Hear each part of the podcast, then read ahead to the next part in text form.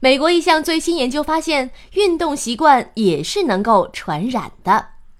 现在手机上的运动健身软件是越来越多了，他们会提示您朋友在做什么运动，速度和步数还差多少。这些真的管用吗？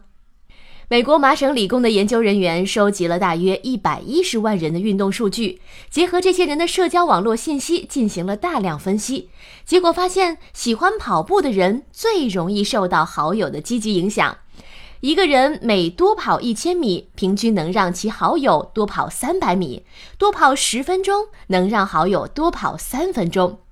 这种影响在两性中存在差别，男性的运动习惯能对男性产生强烈影响，女性对男性和女性的影响程度适中，男性对女性不能产生任何影响。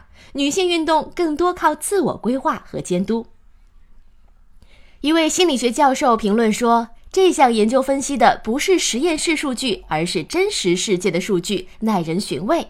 除了解释为传染这种现象，也可能是人们的竞争心理造成的。